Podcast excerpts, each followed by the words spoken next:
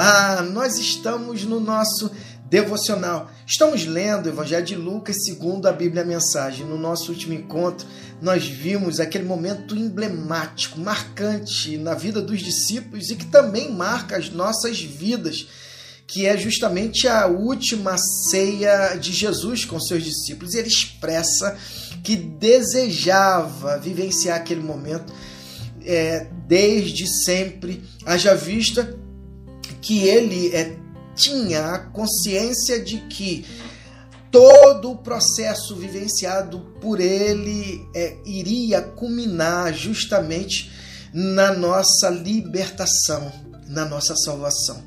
Jesus é a restauração de todos os homens a Deus. Isso é top demais. E Lucas prossegue na narrativa ele vai dar continuidade àquele momento em que Jesus, em meio à ceia, ele vai dizer que existe um que iria o trair. E ali um fica questionando o outro, e Lucas prossegue na narrativa, registrando a partir do versículo 24, nós estamos no capítulo 22. Ele diz assim: ó, minutos depois é desse momento em que Jesus vive a ceia com os discípulos, eles começaram a discutir sobre qual deles, qual deles era o maior.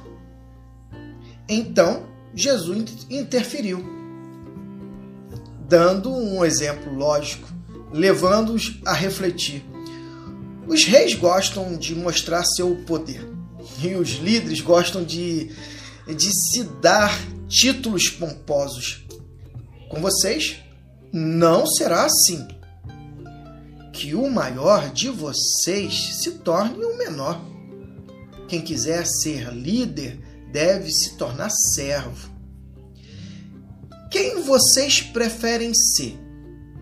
O que come o jantar ou o que serve? Vocês preferem comer e ser servidos? Mas eu assumi entre vocês o lugar de quem serve e vocês têm estado comigo em meus momentos difíceis. Agora confiro a vocês a autoridade real que meu Pai conferiu a mim, para que eu possa comer e beber na minha mesa no reino e ser fortalecido enquanto vocês assumem responsabilidades em meio ao povo de Deus. Jesus aqui ele dá um ensino tremendo para os seus discípulos de que o propósito da nossa vida deve ser esse. Se você é, tem dúvida sobre o propósito de Deus na sua vida, saiba que é esse de servir. E quando você vai vivenciar aquilo que Jesus viveu, na essência daquilo que ele é, o servir o próximo como a ele próprio é, em amor, nós é, começamos a compreender que esse deve ou deveria ser o contexto de toda a humanidade.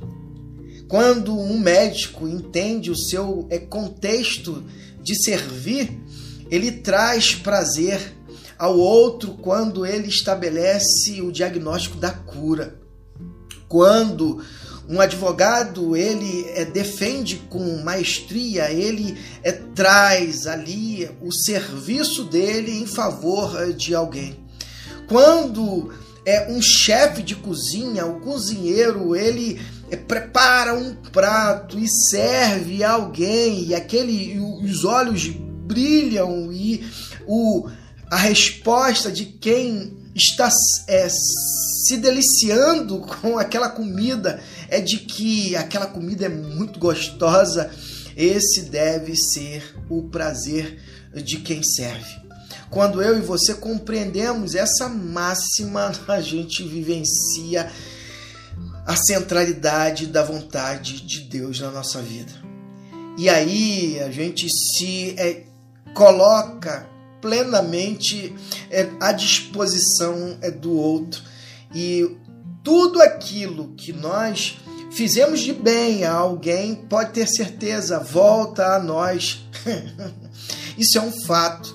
E volta de forma tal que a nossa vida passa a ser um instrumento para a glória de Deus. Eu gosto muito desse versículo que o apóstolo Paulo é, ele fala em 1 Coríntios 10, 31, quer comais, quer bebais ou façais qualquer outra coisa, fazei tudo para a glória de Deus.